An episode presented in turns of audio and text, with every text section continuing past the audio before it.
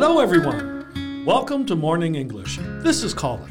Hello, everybody. This is Cecilia. 欢迎大家收听早安英文。Colin，问你一个问题啊：Do you believe that everything can be forgiven？你相不相信世间万物皆可原谅啊 No, I don't believe so. At least, uh, not for me. And I am not a saint. There are certainly things that I can never forgive, especially when they go against my principles. 嗯， 我们 Colin 果然是一个非常有原则的人哈。那如果一件事情触犯了你的原则，在你看来呢，就是不值得原谅的。违背原则或者说触犯原则，Colin 他用的是 go against one's principle。这个 go against 就可以用来指违背，违背某人的希望、信念或者说期望等等，都可以用它。Yeah. Besides, sometimes it's not about being able to forgive or not. It's about whether we should forgive. Yeah, that's exactly what I want to talk about today. 有些事情啊，无关乎能不能原谅，它本质上呢就不应该被原谅。比方说，抗日战争当中，我们的国家人民所遭受的屈辱和凌虐。那今天这期节目呢，我们就来聊一聊一个从来不曾忘却的人，他是怎样以实际行动来证明自己永远不会原谅的。 在节目的开始，给大家送一个福利。今天给大家限量送出十个我们早安英文王牌会员课程的七天免费体验权限，两千多节早安英文会员课程以及每天一场的中外教直播课，通通可以无限畅听。体验链接放在我们本期节目的 show notes 里面了，请大家自行领取，先到先得。那我们今天要聊的这个人呢，他是一个中国人，他的名字叫做刘强。他之所以被大家认识啊，起源于一件纵火案。On December 18, 2011, Liu Qiang threw flaming bottles at the gates of Yasukuni Shrine in Japan, causing a global sensation. 嗯，这一把火啊，震惊了中日韩三国。这个 Yasukuni Shrine 就是臭名昭着的靖国神社了。相信只要是咱们中国人哈，应该都有所耳闻的。那此处呢，就要 Q 一下这个前演员张哲瀚了。 他之前是真无知还是假无知不知道哈。总之啊，我相信现在这四个字应该是深深的刻在他的脑海了。So why did Liu Qiang choose to set the fire? Well, you know, the Japanese government has always blatantly refused to issue an apology over the topic of the so-called comfort women.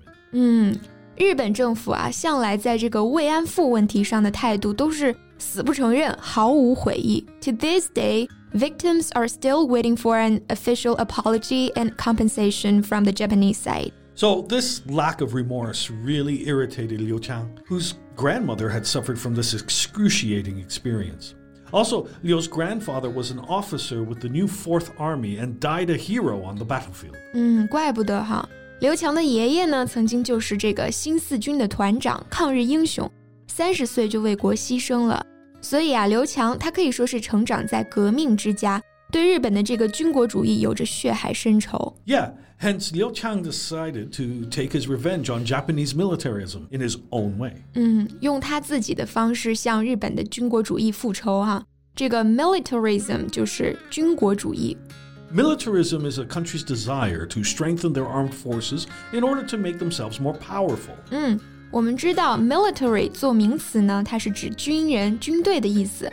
那表示各种主义呀、学说呀、制度呀，我们可以在后面加上这个 ism，就是 ism 这个后缀，合起来呢就是 militarism，就表示军国主义。Yeah. We should note that it is the militarism of Japan that Liu hates, not the Japanese people. 没错。 二零一一年的日本三幺幺大地震，刘强他还曾经以志愿者的身份到日本去帮助救灾呢。所以说啊，他痛恨的是日本军国主义，而不是一般的日本民众。So what happened then? Well, after setting the fire, he immediately fled to South Korea, where he threw flaming bottles at the Seoul based Japanese embassy. He was detained and sentenced to 10 months in jail. 嗯， 也是在这个社会民间的声援和压力之下，刘强才最后平安回到了中国。那此后呢，他也常常出现在日本的大使馆附近，高唱着爱国歌曲或者说口号来表示他的抗议。So, what do you think of this whole thing? How do you feel about this person? well, it's complicated. I can never picture myself doing the same thing. I, I mean, it's definitely not a measure I would take to protest. But I guess I can understand. 毕竟啊，他至亲的人都曾经是这个最直接的受害者，所以他对于日本暴行的感受肯定是要比我们来的直观的一些。Yeah. his grandmother only told him about the experience of being forced into sexual slavery by the Japanese on her deathbed. It must have been shattering to Liu. 嗯，没错啊，直到临终的最后一刻，刘强的外婆呢才把这段屈辱的历史说出口。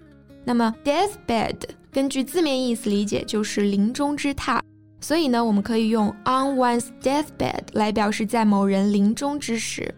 刚刚 Colin 他还说了。Knowing this has been absolutely shattering to Liu。这个 shattering 我们怎么理解呢？Well, something that is shattering shocks and upsets you very much. 嗯，其实它的动词原形 shatter 它就表示粉碎、打碎，所以呢，它的形容词 shattering 你可以想象成这件事情啊，它都已经足够把你击碎、把你打碎了，所以它就表示令人极度悲痛的。Yeah, I agree with you. It's hard to say that this kind of thing is right or wrong. He broke the law. Mm, it can't be denied. But if you call it wrong, what about the Japanese government? What they are doing now and has done during World War II, isn't it more wrong? Yeah. 也许刘强的行为呢会被认为是过于激进或者说鲁莽哈，但是想一想啊，遇上那种油盐不进、毫不讲理的对手，你再温和、再有理有据，有用吗？yeah, sometimes only radical measures do the trick. 嗯，对，有的时候还真是得有点这个冲动，有点血性才能成事儿哈。这个 do the trick 是个很好用的短语，trick 它有诡计或者花招的意思。那么所以说，呃，something will do the trick 就是说这件事情能够发挥这一招的作用，也就是奏效或者说达到理想效果的意思。Yeah, another example. Sometimes a few words will do the trick. 嗯，这句话呢，就是说，有的时候只言片语就能达到目的。总之啊，别的不说，我觉得我们国家既然有像张哲瀚这种忘记历史的人，就不可没有像刘强这种一刻不忘历史的人，并且我们更应该珍视这种人才对。Yeah, forgetting history means betrayal. 嗯，忘记历史就意味着背叛。How could we possibly forget it? Our country was being ruthlessly carved up Our forefathers were being slaughtered。我们不能忘记我们的国家是怎样被人瓜分，我们的祖辈是如何被人蹂躏。那这个 carve 这个动词就表示切开，所以 carve up 这个短语呢，我们用它来表示瓜分、划分。 You can never wipe out the past. If we do that, our posterity could easily wipe us out of history too. Right，这个 posterity 就是我们的子孙后代。For the sake of our posterity, we shall not forget history.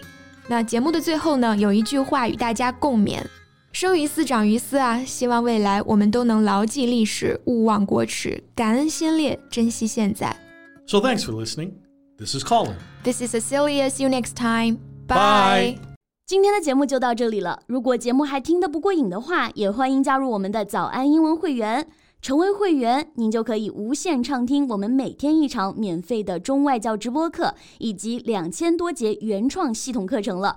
今天我们限量送出十个七天免费试听权限，试听链接放在我们本期节目的 show notes 里了，请大家自行领取，先到先得。This podcast is from Morning English。学口语就来早安英文。